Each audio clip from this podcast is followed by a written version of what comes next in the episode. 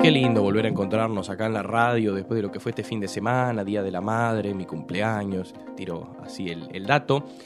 Cuando son las 13 y 4 minutos, 21 grados en la ciudad de Buenos Aires, el cielo algo nublado, está lindo, ¿no? A ratitos hay sol, de Sí. repente mucha nube. Buena temperatura, no Sí, está pesado. Es un buen clima para ponerse los pantalones cortos que desempolvamos del placar empezar a disfrutar un poco el clima. Les advierto que ya que estamos repasando un poco las condiciones meteorológicas, este viernes se prevén lluvias en la maravillosa ciudad de Buenos Aires. Y por otro lado les quiero contar que... Ay, muchas gracias. Nunca sé qué hacer. en- Les voy a contar una pequeña anécdota personal antes de pasar a lo que nos compete. Nunca se sabe qué hacer cuando uno le cantan el feliz cumpleaños. Un momento medio raro. No sé si aplaudirte a vos mismo, si este, sonreír. Es, es medio raro. Y a mí me tocó este año arrancar mi cumpleaños manejando. A las 12 estaba volviendo de dejar un amigo que se sentía mal en la casa. Así que les aconsejo, para todos los que están del otro lado, que manejen mientras les cantan el feliz cumpleaños. Porque estás, estás ocupado. Estás ocupado, no estás haciendo algo, pensar, entonces podés sonreír un poco, mover la cabeza, pero tenés que estar haciendo los cambios, ¿viste? Como que estás haciendo Estás algo. bien cubierto. Claro, no tenés que aplaudirte a vos mismo, que es raro, Claro, no te sí. quedas con cara de ¿y ahora qué hago? Entonces, O la sonrisita, ¿viste? La sonrisita incómoda que es, es lo Claro. peor de todo. Encima es una canción que es corta, pero la hacen muy larga, Sí, ¿no? sí, sí. Termina más ese momento eterno, que está buenísimo cumplir años y es re divertido, pero el momento de la canción es este. es incómodo, es incómodo. Pero bueno, por otro lado, dejando de lado el cumpleaños, dejando de lado el Día de la Madre, estamos acá encerrados los lunes, plantel reducido, pero estamos los fieles, que es lo más importante, y están ustedes del otro lado, que es al fin y al cabo lo que hace el programa. Y les recordamos que esta semana, en realidad mañana, se eh, conmemora lo que es el Día Internacional de la Lucha contra el Cáncer de Mama, impuesto la fecha por la Organización Mundial de la Salud, con el objetivo de crear conciencia y promover que cada vez hay más mujeres que tienen que acceder a estos controles, diagnósticos y tratamientos, no poder agarrarlo a tiempo y todas esas cuestiones, y que vamos a estar hablando, bah, en realidad ya estuvimos hablando, está grabada, se van a dar cuenta porque la remera, el lugar y todas las cosas que van a ver en la entrevista son distintas, pero estuvimos hablando con Wikicancer, que es una periodista y docente, eh, Agustina, que fue diagnosticada con cáncer de mama y que en medio de todo ese proceso de descubrir qué era lo que le pasaba y el tratamiento y qué sé yo, iba encontrando que había mucha desinformación. Entonces se juntaba con otros pacientes y a uno le daban pastillas, al otro le daban un tratamiento distinto. Eh, uno sufría determinada cosa, uno tenía un nombre raro en su tipo de cáncer. Entonces ella empezó a buscar información y no les voy a spoilear más, pero a partir de ahí es que creó este Instagram, que lo pueden encontrar es wikicancerarg en, en Instagram e informarse al respecto, así que vamos a estar charlando, ya estuvimos, van a estar escuchando la charla que tuvimos con ella y vamos a estar hablando acá un poco más a nuestro estilo, estamos todos vestidos de rosa sumándonos a esta iniciativa de Ah, no, es Punto ca- no Cero. es casualidad que hayamos venido los dos de No es casualidad, exactamente. En la radio acá también estamos concientizando al respecto y por eso utilizamos el color. Del otro lado, nuestra productora Maite también está utilizando un suétercito rosa. Y bueno, acá con distintas tonalidades, pero estamos vangando la movida. Y como somos cerrados los lunes y como nos gusta un poquitito delirar, a veces siempre, como, sí, con como la- cosa cosa sana. sana, exactamente. Vamos a estar hablando del color rosa, independientemente de lo que signifique en este mes y de lo que signifique en esta ocasión. El rosa tiene muchas aristas. Y el primero, y no les voy a espolear, pero quizás único, que habla al respecto es Nacho, que está acá a nuestro costado.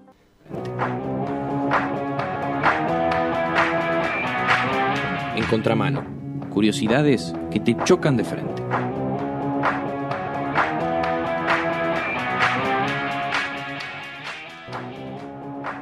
A todo esto les quiero recordar que en nuestro Instagram pueden empezar a, bueno, deberían estar siguiéndonos ya, pero si nos siguen en arroba cerrado los lunes ok guion bajo, que es nuestra nueva cuenta, ahí encuentran información de último minuto de la actualidad, efemérides, eh, videos que hacemos nosotros, ahora hay un ping pong eh, que fui el primero que se sometió a nuestro juego de preguntas y respuestas, pero después van a pasar los demás miembros del programa.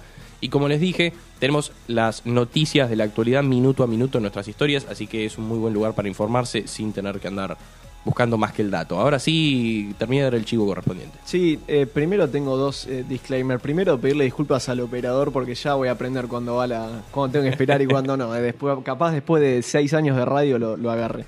Segundo, el programa pasado hablamos de salud mental. Yo dije algo que era incorrecto. Dije que el hermano del Morro García había fallecido. No era el caso. Eso era el caso de Guanchope Ávila. Ah, claro. que lo había mencionado también, quería corregir eso brevemente, que me había equivocado en el dato. Pero bueno, metiéndonos en el tema de hoy, vos presentaste el color rosa y vamos a hablar un poquito de un proyecto que involucra el color rosa y todas las asociaciones que tiene, ¿no? Porque comúnmente eh, en los últimos años se empezó a, a discutir y a repensar esto un poquito que está bueno, pero comúnmente se asocia el color rosa con, la- con las nenas y al azul con los nenes. Es como la, la concepción ya medio antigua, pero que, que estaba muy instalada en la sociedad. Y en el año 2005, una fotógrafa coreana que se llama Yeonmi John, Ujú. justo ahora de Corea está... Con el juego del con el calamar. juego del calamar está como muy, muy en boca de todos. que tenemos, aprovecho, sigo tirando chivo en nuestras redes, un video de errores eh, que fueron encontrando tres. Es un video en tres partes, pero tenemos tres videos subidos a nuestras redes hechos por Maite, nuestra productora, en donde se muestran los errores más polémicos del juego del calamar, ya que lo mencionaste. Bien, eh, ahí tenemos justo en pantalla a la fotógrafa. Se dio cuenta que todos los juguetes y accesorios, ropa que tenía su hija de 5 años, su hija muy, muy chiquita, eh, eran todos rosa. O sea, tenía como una inclinación muy fuerte por el rosa.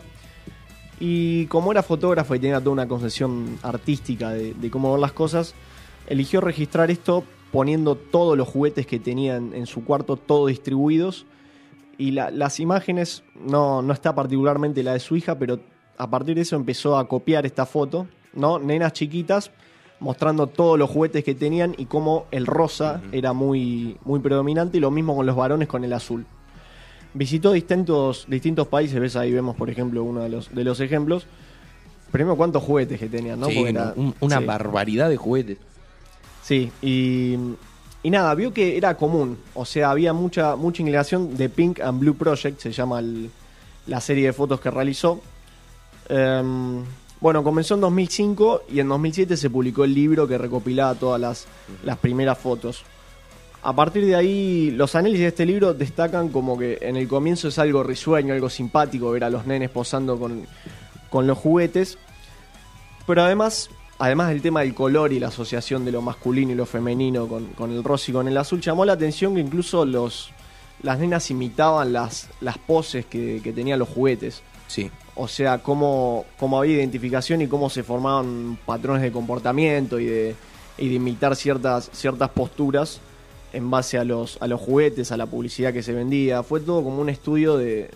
No un estudio, pero sino intentar demostrar cómo la publicidad y cómo lo que se fomentaba de distintos sectores impactaba en los colores y en el pensamiento que, que tenían los chicos. Eso me hace acordar que una vez una charla de la UCA para hacer publicidad, el tipo con, con mucha gracia nos decía que la publicidad es la que nos convenció de que pasarnos un cacho de grasa por el cuerpo era limpiarnos, que al fin y al cabo el jabón está hecho de grasa. Así que sí, es verdad que la publicidad influye en mucho, y bueno, con los colores también.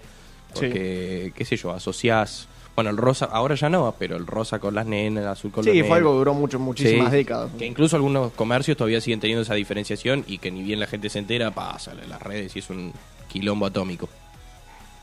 Em, sí, y sobre todo la socialización de, de chicos tan chicos, ¿no? Porque estamos hablando de edad de 5, 6, 7, 8 años, donde están socializándose, recién están formando sus, sus pensamientos y había como una influencia muy fuerte de esto. Em, hicieron algunas continuaciones también.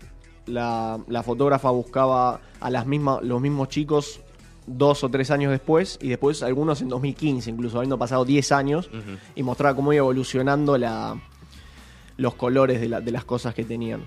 Aprovechando te quiero preguntar, ¿alguna vez, estamos hablando de cómo se creían las cosas antes, ahora esta pregunta queda completamente des- desubicada y fuera de lugar, pero dado que vivimos la época de la diferenciación, ¿tuviste algún juguete que haya sido considerado de nena por el color o por algo así? Eh, no, mío no. Lo que pasa es que me gustaba, me gustaba jugar con las cosas de mi hermana también, jugar con ella. Pero no, no, no le decía a mis amigos porque le jugaban la cocinita porque estaba mal en ese momento. Claro. ¿Por allá? ¿Mai? ¿Manu? Eh, creo que estoy la misma que Nacho. Onda, me gustaba jugar mucho con mi hermana, somos muy seguidos. Ella tiene un año y un poquitos meses menos que yo. Eh, pero sí recuerdo mucho de hacer como manualidades o cosas así, que quizás eso era como la parte más artística y, y de muy chico y sobre todo 90s, 2000, principios era como... Sí, estaba ya. más, más fuerte Claro. el vestido. ¿Mai? Y en cuanto a rosa, sí, todo. Rosa y juguetes de nena, pues claro. Pero en cuanto a tener un juguete de hombre, y tengo un hermano y un primo mayor. Así que tengo A todo, jugaba a la guerra, era alguien más. A mí me, me gusta mucho cocinar y cuando era chico mm, quería que me compraran la cocinita. Eh, mi viejo decía que eso... No, no lo decía con estas palabras, ¿no? Pero decía que no era de hombre. Sí, me imagino, me imagino. Entonces me la terminó comprando mi tía, me la trajo pese a la furia de mi viejo. Ah, yo muy estaba bien, igual. con la cocinita. Que eso muestra, qué sé yo, que no hay juegos para hombre, para mujer, que al fin y al cabo de lo que te gusta y punto. Y hoy, gracias a eso, soy un gran, un eximio cocinero. No, mentira, pero la, la pasaba muy bien. Y después en el jardín, en el, en el Misericordia de Flores, teníamos como distribuido lo que sería la hora de juegos. No, nos daban un día a la semana donde cada chico elegía si quería ir al rincón de carpintería, al rincón de los bloques, al rincón de la casita. Y a mí el rincón de la casita me divertía, ¿qué crees que te diga? Ahí con la cocinita. Si no, el de carpintería era a clavar clavos en una tabla porque no sabía hacer otra cosa y no nos enseñaba a hacer otra cosa. Pero estaba bueno. Eh, así que nada, no, no hay juegos para uno para el no, otro. y aparte, Pero bueno, varía la anécdota. cuántas de estas ideas se forman en base a prejuicio de los padres, ¿no? De decir, eh, no, no te puedo comprar eso porque Claro. no es de nene, no es de nena, y al final se terminan inclinando todos por lo mismo. Bueno, yo conozco a alguien de la facultad, que no voy a revelar su nombre, que son eh, todas mujeres, las hijas, y no, no hubo no hubo PlayStation, justamente por esa creencia, ¿no? Eh, que bueno, hoy de hecho conozco más, muchas más mujeres que se dedican al mundo de los videojuegos, por lo menos en mi círculo, ¿no? Que hombres. Así Sí, que incluso streamean, muchísimas mujeres son Claro. streameando distintos Bueno, eso juegos. eran concepciones que se tenían en otro momento que con el tiempo desaparecieron, pero bueno, queda el, el recuerdo de los colores, de la diferencia. Sí, de hecho, la, la hija de, de la fotógrafa es del año 2000, o sea, tiene Claro. prácticamente nuestra edad. Es 22, gracioso porque en el 21 caso de los juegos, perdón Nacho, Sí. en el caso de los juegos hay juego para todo el mundo. O sea, tenés desde, o sea, el género no aplica a ningún estilo de juego, entonces hay un montón. De hecho, la, la famosa PlayStation tiene un montón de catálogo de juegos y en ese momento cuando se podía piratear las cosas. Bueno, mi mí- hermana tenía una colección abismal de juegos de Barbie eh, para Sí, Play 2. terrible. Y ahí era la disputa. ¿Cómo vas a querer jugar a eso? Yo quiero jugar al Battlefront, por ejemplo. Pero bueno. No, está bueno, qué sé yo. Eh, para mí, eh, crecer con una hermana mujer o viceversa, Mm. digamos, en el caso de... Bueno, se entiende, ¿no? Sí, obvio. Está bueno porque al ser pegados eh, te empezás a, a mezclar distintos juegos, sobre todo juegos de rol. Bueno, el caso de la cocina es típico juego de rol, si no está la, la, la, la que tenía de verdurería, Claro. eh, y La- un montón de otras la- cosas, la el famosa casa. supermercado Yo también. me acuerdo que mi prima tenía una casa gigante hecha de madera por mi tío. Era una cosa abismal. No, Yo quedaba- sí, son- era increíble. Es Yo como quería un mini espacio vivir, para hacerme en miniatura y vivir ahí adentro. claro. Continuamos. Perdón por el disclaimer enorme de los juguetes, No, pero, me pareció viene, no, divertida la pregunta. viene, viene todo al tema. Em, bueno, en una charla TED, eh, Yomi John, siempre tengo unos problemas con las pronunciaciones, nunca sé buscar gente en dicho. español. Sí, sí, nunca, nunca lo busco en el traductor de Google antes. Em, sumo algo que no sé si va a entrar en, en tu columna en un rato, pero por ejemplo, en mil- no siempre fue así esta concepción del azul y el rosa. En 1914, un diario norteamericano, esto es todo palabras de ella en una charla TED. Eh, de Sunday Sentinel, recomendaba vestir a los chicos de rosa y a las chicas de azul, según las concepciones del momento, y eran las tradiciones que, que se mantenían hasta entonces. Ella indica que la, la discusión sobre la igualdad de género y los estereotipos, los roles de género más bien, fue desarmando esto y en un intento de cruzar a las chicas al rosa y a los varones al azul como algo más revolucionario, Claro. terminó siendo el statu quo y adaptándose a, a mucho a eso también. Bueno, ahí ahora que lo mencionas, hay un capítulo de Los Simpsons que es exactamente eso. Que Skinner entra, me encantan los Simpsons, así que lo voy a traer a colación Sí. siempre, que Skinner entra en la Mandamos. discusión de hombres y mujeres, entonces viene una directora nueva a la primaria y la divide a la mitad, mitad de color azul, Ah, mitad de color sí. rosa, los chicos van a un lado, las chicas van a otro, y qué sé yo, ahí bueno empiezan a pasar muchas cosas distintas, como Lisa se termina disfrazando de hombre Porque para poder en la- tener matemática en en, la el escuela otro de lado. chicas no, no enseñaban eh, No en el enseñaban mismo la nivel. misma, claro, no enseñaban la matemática de la misma manera, era más, qué sé yo, divertirse con los números y en el otro lado era razonar con los números. Y ahí, bueno, los Simpsons siempre hacen eso, ahora de una manera más aburrida y retorcida, pero de, de- de criticar a la sociedad con una satirización en un capítulo. Ahí en unos minutitos vamos a estar viendo un par de imágenes del famoso excusado, que en realidad es Lisa disfrazada de hombre, estudiando matemática y estamos viendo. Eh, este es el capítulo al que me refería exactamente, que es lo que decís vos, ¿no? Este, el color azul, color rosa, y bueno, en este caso no lo hacen al revés, pero, pero va con la sí, idea. juega, juega con eso, con ese concepto. Eh, bueno, en esa misma charla TED sostiene que, aunque no es tan. No es que las chicas mantenían el rosa toda su, su infancia, pero seguían en la misma tonalidad. Eh, es decir, por ejemplo, también tenía un hijo de, de 11 años ella, que no era, aunque no era demasiado fanático del azul, el chico decía que no le gustaba demasiado el color azul, pero hizo la composición y vio que todos sus juguetes y mucha de su ropa estaba en tonalidad, por lo menos, era celeste o algún color similar.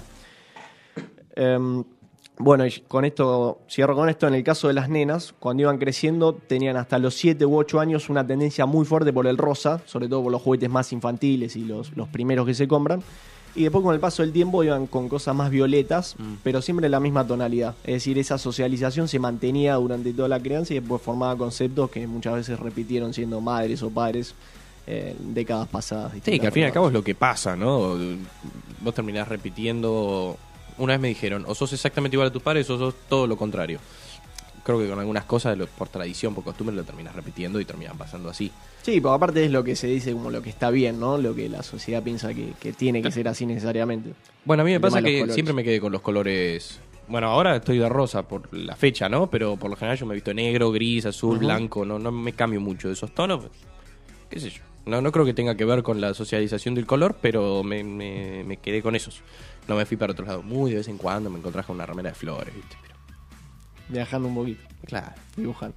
Bueno, Igual los colores combinados están buenísimos. Una remera violeta medio oscuro con un pantalón negro, re va. Y al revés. También. Bueno, hoy, hoy iba. hoy- les, les cuento como si les importara. Hoy iba a venir con una bermuda rosa y una remera negra. Al final cambié porque encontré esta. Pero es la- el revés. El oscuro y el rosa, el oscuro y el Sí, clarito. funciona funciona Sí, muy está bien. buenísimo. Eh, la, la juxtaposición de los colores como muy claro y muy oscuro también es buenísimo y no necesariamente aplica para un género. Totalmente. Así que desde acá, de cerrado los lunes, punto cero, usen el color que se les cante. Pero claro. Total, es todo lo mismo.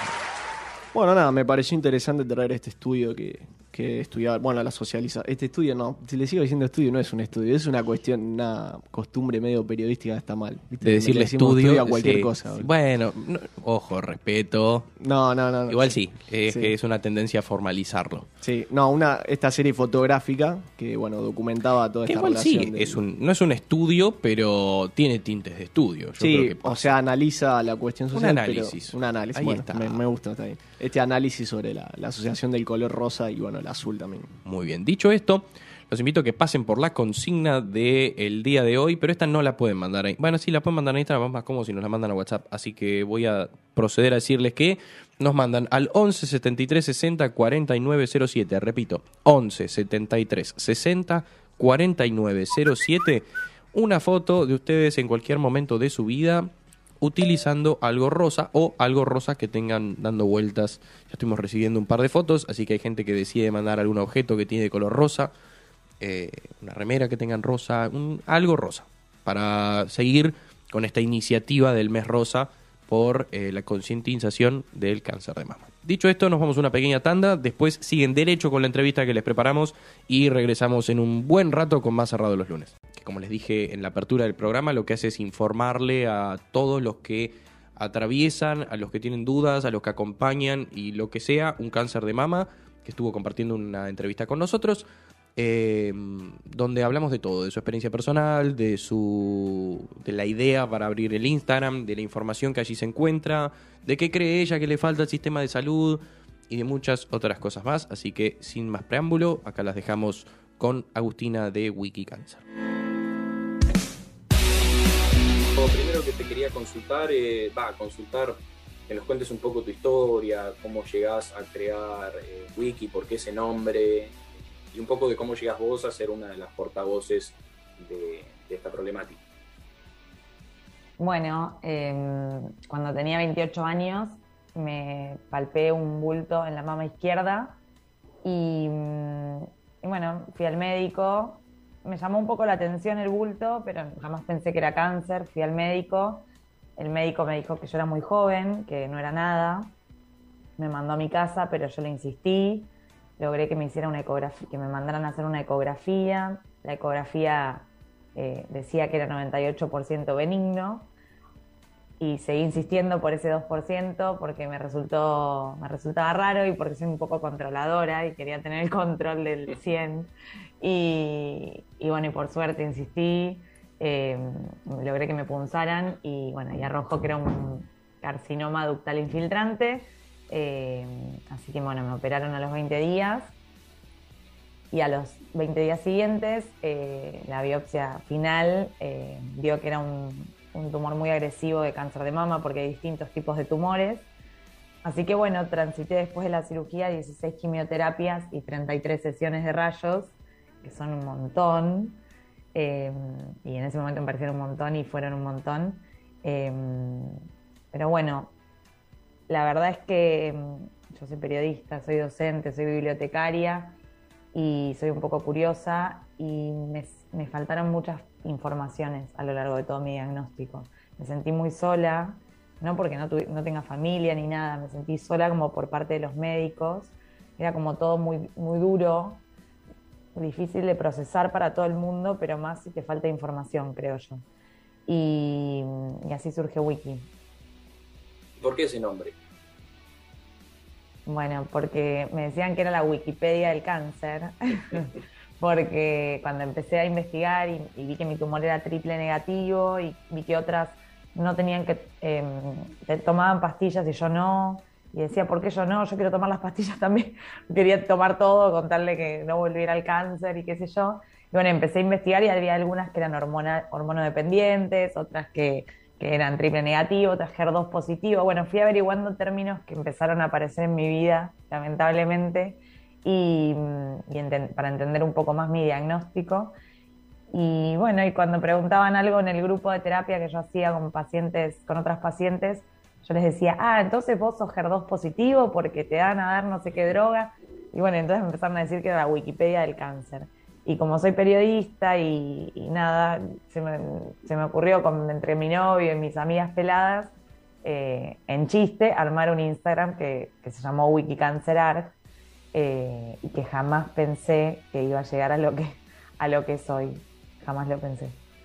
Em, ¿qué, ¿Qué información sentís que te faltó eh, obviamente todo lo que vos fuiste recopilando y conociendo lo tenés en tu Instagram, que lo recordamos a la gente, Wikicancer AR, ¿no? Sí, ARG, eh, sí. Eh, perdón, me comí la G. Este, pero, pero ¿cuál fue esa información que sentiste que es fundamental que se la den a alguien que está atravesando por un diagnóstico así?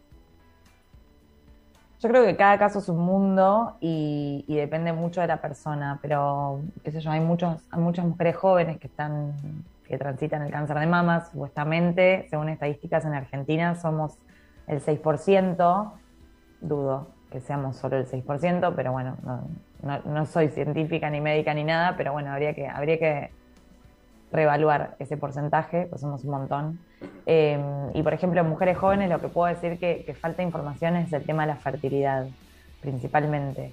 Eh, nadie nos habla de la fertilidad, solo se ocupan del cáncer y nadie te dice todo lo que puede afectar o conllevar transitar un tratamiento tan agresivo e invasivo para tu cuerpo. No digo que no, que no lo hagamos, pero digo que se puede eh, prever algunas situaciones, qué sé yo, por ejemplo, preservar, eh, eh, criopreservar ovocitos, ponele, o, bueno, depende cada caso, digo, ¿no?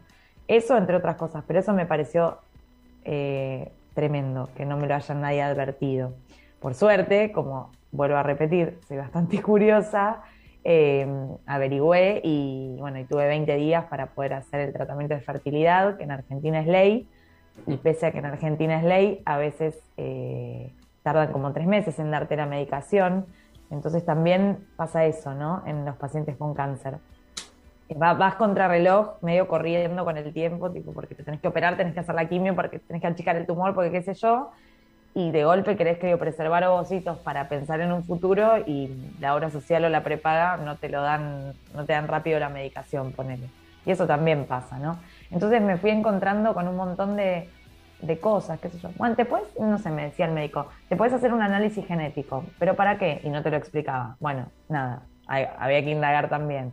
Y un montón, un montón de cosas, qué sé yo, los efectos secundarios de las medicaciones que tampoco nadie te los nombra, eh, muchas cosas que, van apareciendo que vos decís, pero qué, también, no sé, los dientes, qué sé yo.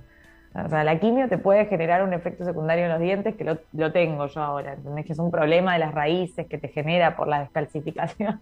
No sé, bueno, entonces nada, estaría bueno que nos lo adviertan para ver si uno puede tomar cartas en el asunto, ¿no? Entonces, lo que busco con Wiki es que seamos pacientes más activos y también eh, lograr un poco como mover, moverles el piso a los médicos, porque necesitamos un poco más de empatía. Eh, mencionaste que, bueno, no te voy a hacer preguntas de, absolutamente todos los detalles, ¿no? Porque para eso está tu Instagram y tampoco no, tendríamos que hacer una entrevista de 6, 7 horas como para abarcar aunque sea una punta, pero te quería preguntar eh, qué tipo de cáncer tuviste vos eh, y si hay alguna forma de, o sea, vos dijiste que te palpaste un bulto y que decidiste ir al médico, si hay alguna forma de identificarlo más allá de lo que puedas sentir. Yo tuve un tumor. Sentir al tacto, ¿no? de- Claro, claro, por no. la duda. Yo tuve un cáncer de mama triple negativo, se llama, que es un tumor que es independiente de hormonas. Hay como tres tipos de, de tumores eh, de mama, que es triple negativo, hormono dependiente, que es luminal A o luminal B, y HER2 positivo, em, que es una proteína. ¿Qué eh, señales te puede dar un cáncer de mama? En general, cuando lo palpás, eh, ya no es una detección tan temprana.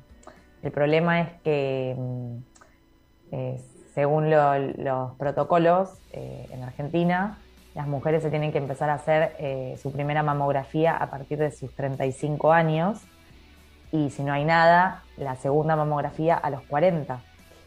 En caso de tener antecedentes de cáncer de mama de primer grado, por ejemplo, mi mamá, que tuvo cáncer de mama a sus 46, yo debería haberme empezado a hacer los controles 10 años antes. De todas formas, tampoco da la cuenta, porque si me los hacía a los 36, todavía no tengo 36 y ya tuve cáncer. Así que eh, insisto mucho desde Wiki eh, en esto de que, que se conozcan el cuerpo. La verdad es que el autoexamen no reemplaza la mamografía, pero no está indicada la mamografía a nuestra edad. Entonces es muy complejo detectarlo tempranamente si somos muy jóvenes. Hay que insistir, hay que conocer el cuerpo, si te sale una bolita hay que ir al médico y no al ginecólogo. Si pueden, ir al mastólogo, que es el especialista en glándula mamaria, y, mm, bueno, y, y ver cualquier, eh, no sé, cambio en la piel, en el pezón, si supura el pezón también, si sale líquido sanguinoliento, bueno, eh, piel de naranja, eh, retracción de piel, bueno, esos son los principales. De todas formas, podés pedir que te hagan una ecografía mamaria una vez por año, pero tampoco está indicada. Por eso tenemos que conseguir médicos que, que estén pensando en esto de, estas, de este 6% que enferma y que nadie ve. Eso es lo que te quería preguntar. Por más que no tengas la edad, vos podés acceder a una mamografía si es que la solicitas. Mamografía es muy, mamografía es muy complejo porque en realidad eh, es medio contraproducente, porque la mamografía lo hacen para mujeres grandes porque la mama es más, es más grasa, tiene menos, de- menos densidad, ¿no? Eh, menos fibrosa, no sé cómo bien bien se dice, pero eh, una mamografía para una mujer joven sale toda blanca, no se ve nada. Claro. Entonces hay otros estudios de screening, por ejemplo una ecografía mamaria, por ejemplo una resonancia mamaria. El tema es que no hay resonadores mamarios en hospitales públicos y es muy difícil acceder a una resonancia mamaria. Sí, la puedes pagar, pero la verdad es que no es para todos. Entonces es muy complejo. eh, hay muchas trabas, hay muchas barreras para, para una detección temprana. Y está está eh, comprobado que si se agarra a tiempo, el 95% de los casos se cura.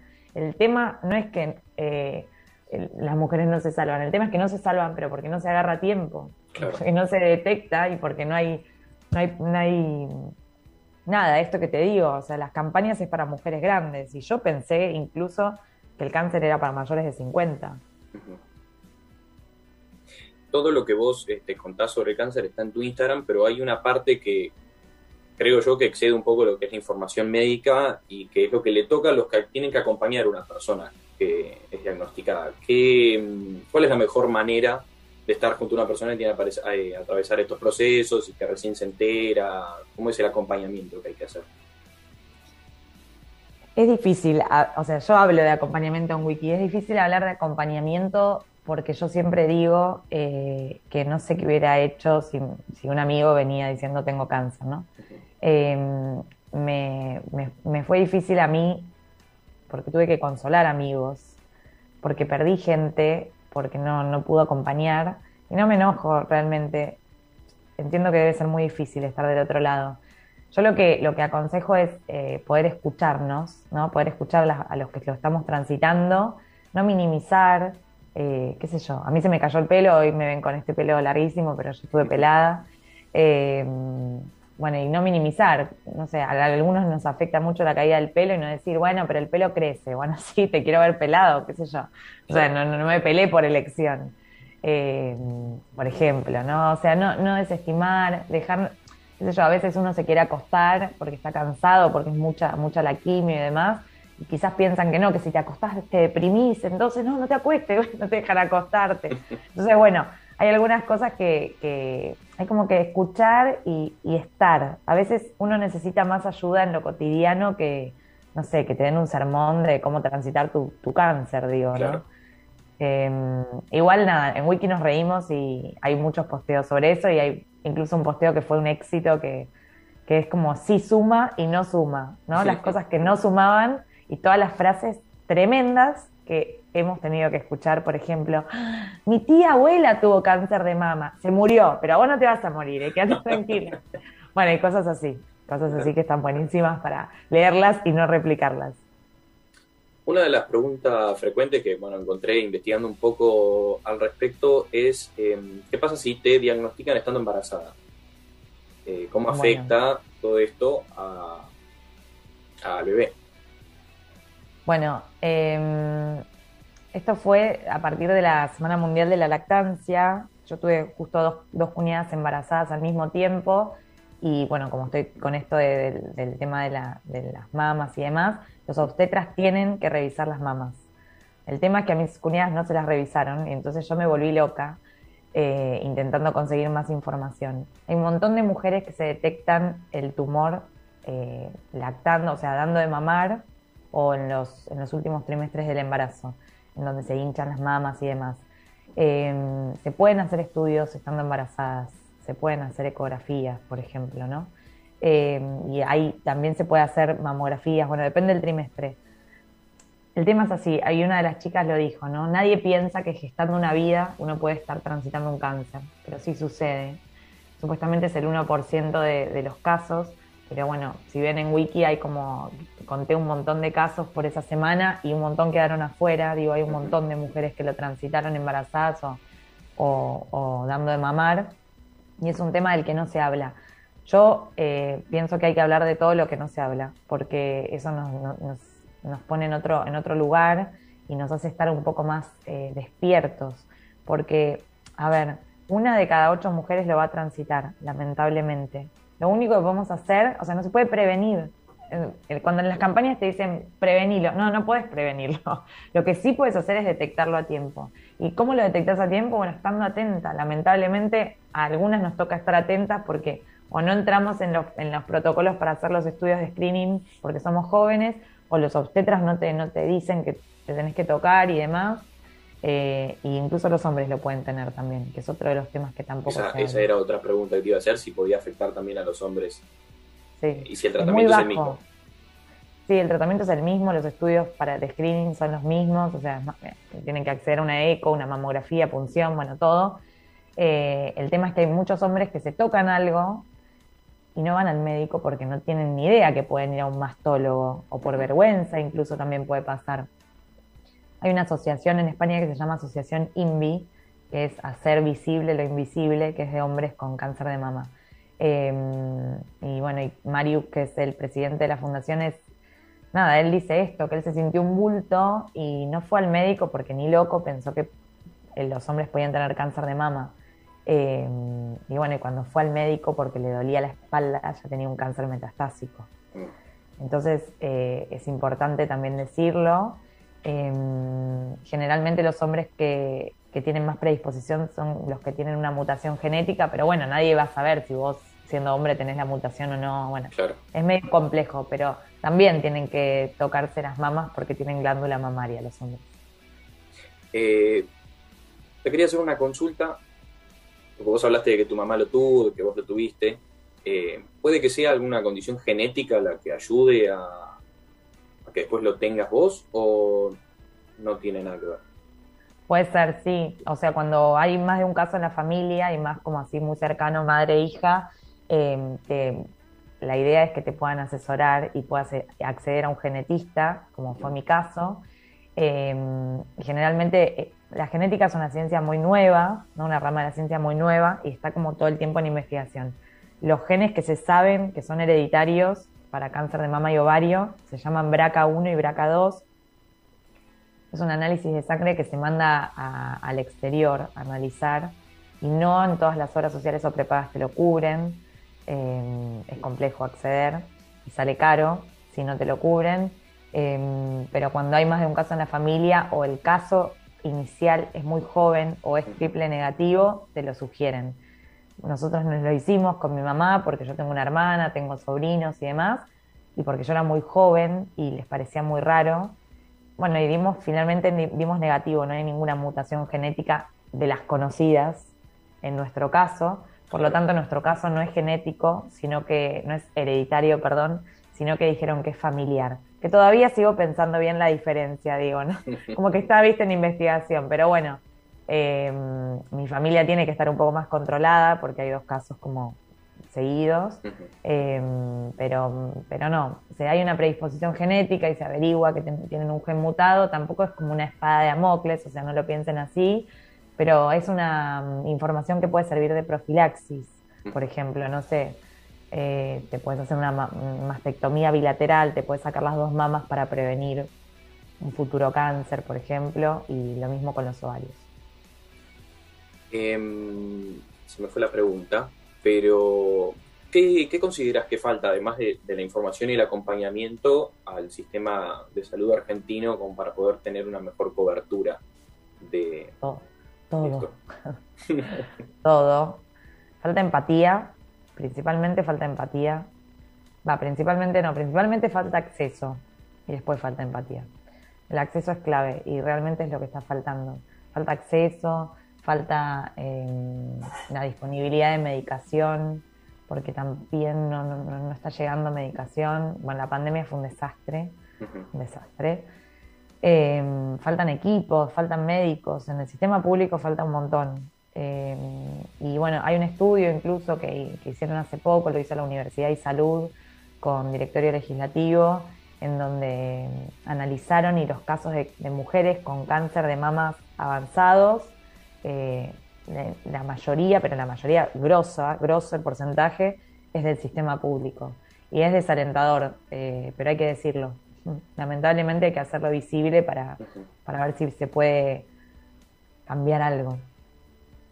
Y bueno, ya para ir cerrando, además de recordarles a todos los que están escuchando que pueden y deben meterse en Instagram y, buscar WikiCancerArg o G, ahora sí, eh, para informarse de todo. Eh, ¿Qué le decís vos a, bueno, alguien que, está atravesando un proceso similar al que atravesaste vos?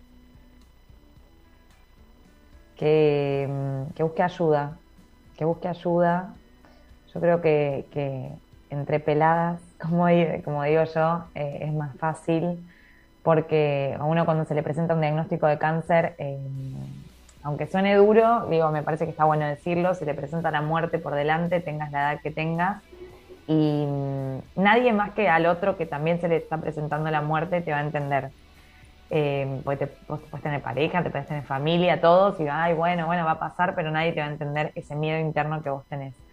Y nadie te va a entender los efectos secundarios, y nadie te va a entender el, sufrimiento por la caída del pelo. Entonces a mí me sirvió mucho buscar ayuda eh, con otras mujeres que estaban transitando lo mismo con psicólogos que son especialistas, eh, psicólogos especialistas en oncología para pacientes con cáncer, em, y que confíen, digo, hay dos opciones, o quedarse llorando, porque no es que no lloré, digo, yo lloré, lloré un montón, o quedarse llorando, o llorar y decir, bueno, lo tengo que transitar como pueda, me voy a levantar y voy a poner lo mejor de mí. Y siempre digo una frase que, que dice, que me dijo una amiga mía, eh, que me dijo que se me cayó, se me cayó el pelo, pero que nunca se me cayó la sonrisa. Me parece muy poética y medio cursi, pero es cierto. Yo iba eh, pelada y con sonrisa. Digo, es nada. No digo que, que, ser positivo te, te salve, pero vas a estar un poco mejor caminando. Eh, bueno, con eso y con ese lindo cierre, te agradezco mucho por haber pasado por Cerrado los lunes, eh, por contar tu historia y bueno, por al fin y al cabo hacer lo que haces, que sirve un montón para que la gente se informe, para que esté consciente de esas cosas que por lo general nosotros ponemos la tele, abrimos un portal de noticias y no leemos mucho de esto, excepto en este mes, así que está bueno tenerlo presente durante todo el año y que todos los que tengan alguna duda eh, tengan de dónde sacar la información. Así que con eso te agradezco por haber pasado por acá por San Pablo Lunes. Muchas gracias por la oportunidad.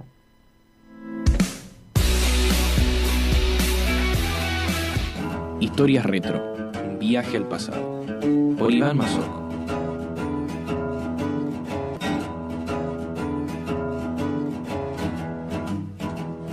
Gusta mucho el blusito que tiene la, el separador de esta Hay columna. cariño por las cortinas que elegimos. Hay cariño, sí, sí. Creo que las elegimos con mucho amor cuando Sí. ideábamos esto allá por el mes de. No me acuerdo si me, se- se me- tengo un problema tengo con los auriculares, así que rellename el bache. Sí, creo que fue el mes de julio. Arrancamos, ya te cuento si tenés la fecha presente, el- el- la primera semana de agosto. Así que en julio estamos eligiendo unos bellos temas que ahora suenan y nos dan magia, nos dan cariño a la Y columna. eso se llama remarla como, como solo Nacho sabe. Así que. Gracias. Dicho esto, y recordando que estamos en el mes de octubre, el mes rosa, eh, el, el mes de, como escuchamos recién a Wiki Cancer, que le agradecemos nuevamente por haber pasado por cerrado los lunes para concientizar sobre la, eh, la lucha contra el cáncer de mama. A nosotros, como dije al principio, nos gusta delirar un poco, así que a falta de Ivo, a quien le mandamos un saludo, y también a Diego Flores, a quien también le mandamos un saludo, eh, les voy a recordar algunas presencias del color rosa en series y películas a lo largo y ancho de la historia cinematográfica mundial. Mentira, no es tanto el espectro que elegí de años, pero bueno. El primero que encontramos es el de Lotso. Lotso es nuestro querido personaje malvado de Toy Story 3 paradójicamente a lo que se cree, ¿no? Rosa, nena, va, se creía, perdón, me corrijo. Rosa, nena, cariño, amor. Bueno, este Rosa personificaba el mal. Sí, malvado. Malvado, malvado en persona, era... Pero te daba, te daba bronca, porque con los nenes era todo un osito divino, cariñosito, tierno, se apagan las luces, iban los pendejos y tenías el... Creo que era el Hitler de los juguetes, más o menos. Pasa que era resentido también. Empieza por ahí, o sea, él no quiso ser así. Medio Bueno, pero si te pones a historia. pensar, a lo largo de Toy Story tenés muchos juguetes que fueron abandonados por los niños que ellos querían y no se convirtieron en esto. Eso es verdad. Entonces, bueno, es, es una enseñanza linda la película, de cómo las experiencias cada uno las capitaliza de una manera distinta. Preparar un poco de información periodística. Toy Story- la película en la que aparece el 8 es la tercera entrega de, de la saga de películas de Toy Story, que tiene cuatro, y esta se estrenó en el 2010. Y la fui a ver al cine, me acuerdo. Yo también la fui a ver al cine con mi madre y mi hermana, pero parece ayer que se estrenó esta película. Sí, sí, absolutamente. Me siento viejo. Y otro dato de color, la Toy Story 4, 2019. Esa está un poco más cerca. Es más como cerca, no pasó pero hace mucho. yo el 2019 lo siento hace 10 años más o menos. El 2020 contó como por... lo que pasa es que partió muchos. una época totalmente, sí, es como que pasó otra década en el medio. Totalmente. Pero bueno, acá recordamos la primera presencia del color rosa en una serie o película, totalmente opuesto a la, entre comillas, creencia sobre el color, Lotso, que personifica al mal en Toy Story 3. Ahora nos vamos a mover a otra, que estamos hablando de Los Padrinos Mágicos. Los Padrinos Mágicos es una serie que se estrenó en el año 2001, ¿sí? que se había pensado en un inicio que durara entre el 2001 y el 2006, pero tiró, tiró, tiró, tiró, tiró y sigue tirando. Creo que todavía, de hecho, hoy en día siguen sacando ¿Viste eh, cuando- capítulos nuevos. Tiran de más, cuando ya no saben cuándo parar. Sí, no, porque es No, no he visto nada de los últimos capítulos, pero no los quiero ver. Me imagino que se Ahora, no, ahora te estoy chequeando el dato. El último capítulo se emitió el 26 de julio del 2017. Ahí fue el fin de Los Padrinos Mágicos. Igualmente, Creo que lo cancelaron, si no me Y es que equivoco. llega un punto que es Porque según yo investigué, ¿viste cuando tenés series muy viejas? Y a ver, Sí, ¿En a qué ver en qué- quedó esta claro. serie? Si canceló, tiene nuevas temporadas, a ver lo nuevo. Y habían cosas como. eh, como que compartían a, a los padrinos mágicos con una vecina, después vino un perro, después vino un bebé. Todo como me muy acuerdo. falopa. No, no, no, sí, yo la dejé de ver al momento que nació el hijo de Cosmo y Wanda. Sí, Ahí también. es como que deliraron un Sí, poco. de hecho, en ese momento hay como un pase de canal. Porque viste, antes les daban el famoso Jetix. Sí. Y ahí pasan a Nick. Y ya los capítulos de Nick eran bastante peores. Sí, Igual porque te digo Nick que tuvo una tendencia de el transformar original las era de series. Nick. Ah, sí. El original, original, las primeras Las dos de temporadas, que son los pilotos. 2001-2007. Exactamente. 2006. Son de, son de Nick. Después pasa a, a ser de Jetix, que no me acuerdo cuál era la empresa, porque Jetix no era la empresa, era. No sé si era, era. Fox Kids antes. Sí, creo que era algo de Fox, algo sí. Eh, y después, cuando vuelvo a Nick, eh, hay cambios de voces, sobre todo en latino. Y ahí sí. eso pegó muchísimo. Sí. El cambio de doblaje pegó muchísimo. Que ahí coincidí justo también cuando nace, decías, el hijo de Cosmo y Wanda. De y- Cosmo y Wanda. Y para mí cae el nivel drásticamente ahí. Así como otro dato de color es eh, la segunda serie más larga en la historia de Nickelodeon. La primera es Bob Esponja, que no la recordamos, pero les menciono que Patricio es de color rosa. Y la tercera son los Rugrats. Ah, tanto duraron los Rugrats. Bob Esponja sigue vigente, siguen sacando capítulos Sí. nuevos. Bueno, como ya les decimos, eh, Los Padrinos Mágicos está, ca- está cancelada. Eh, no sacan más del 2017, pero lo siguen emitiendo en los canales este, de la empresa. Y los Rugrats también terminó hace bastante, pero también los siguen emitiendo cada tanto en Nick. Y me tiran por cucaracha. Anda a chequearlo igual, pero Juan Pi López, oyente fiel de la radio, dice, los padrinos mágicos terminan revelando que Timmy pidió un deseo para que no crezca nadie en todo el mundo, así él se queda con Ah, los padrinos sí. mágicos para siempre. Después pidió que los padrinos mágicos se olvidaran, entonces nunca se enteraron. Sí, me acuerdo que en realidad había pedido como una especie de deseo secreto donde nadie se acordaba y pidió que todo el mundo tenga la misma edad. Polémico. Y claro, y cuando se este juicio de que, che, que- que- ¿hace cuándo lo pediste? Hace 60 años. Ah, Entonces tremendo. todos envejecen. y- Claro. Bueno. el, el chabón hace 60 años tenía eh, los padrinos mágicos. Esa es una de las historias, bueno, son las historias ocultas detrás de las series, hay un montón. Eh, ahora no me acuerdo, pero ¿cómo se llamaba la animada japonesa Doraemon? ¿No? Sí, no la que era todo un sueño al final. Sigue estando, en- eh, sigue estando aún.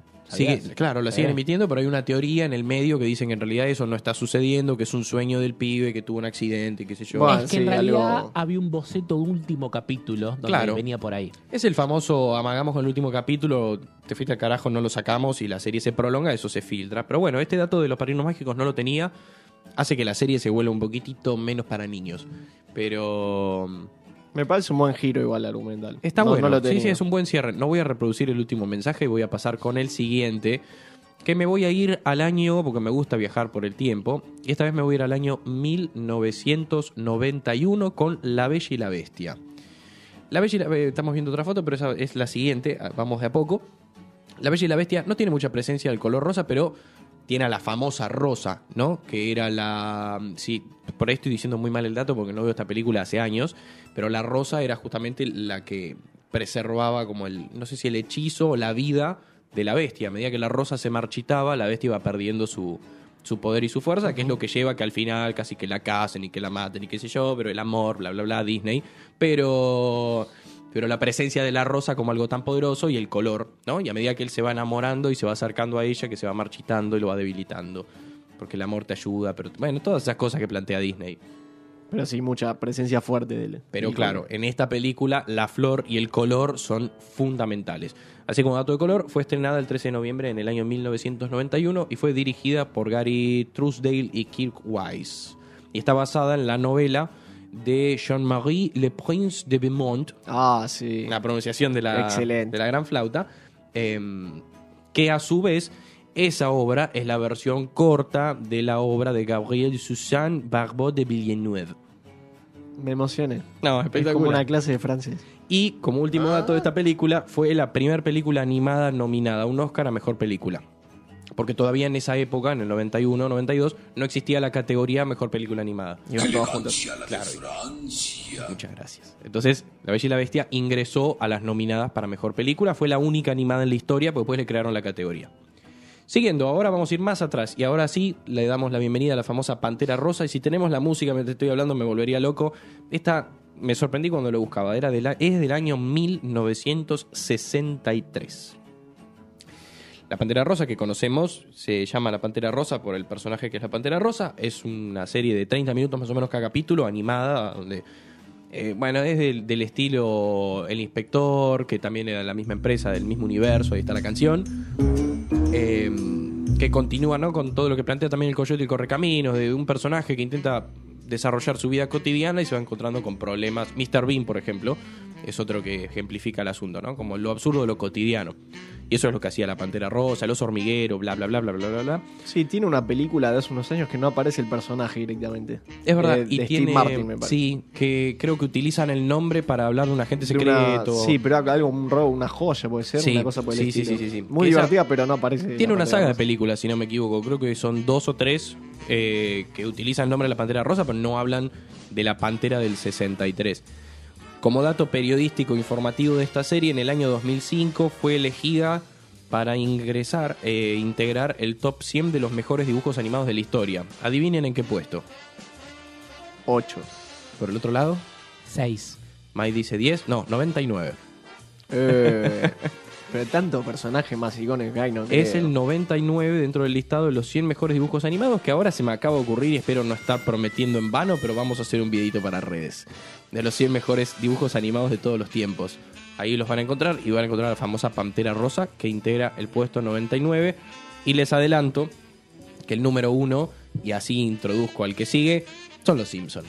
Los Simpson es el dibujo animado, eh, el mejor dibujo animado de todos los tiempos, que lamentablemente sigue sacando temporadas en la actualidad. Sí, basta, basta. El día que dejen de sacar temporadas me voy a poner muy triste porque son parte de mi vida. Tengo tatuados a los Simpsons. Podríamos igual eh, olvidar los últimos 10 años de los Simpsons y cortar, onda, borrar todos los archivos. Yo no miro los nuevos, hago de cuenta que, pero me gusta sentir que sigue vigente.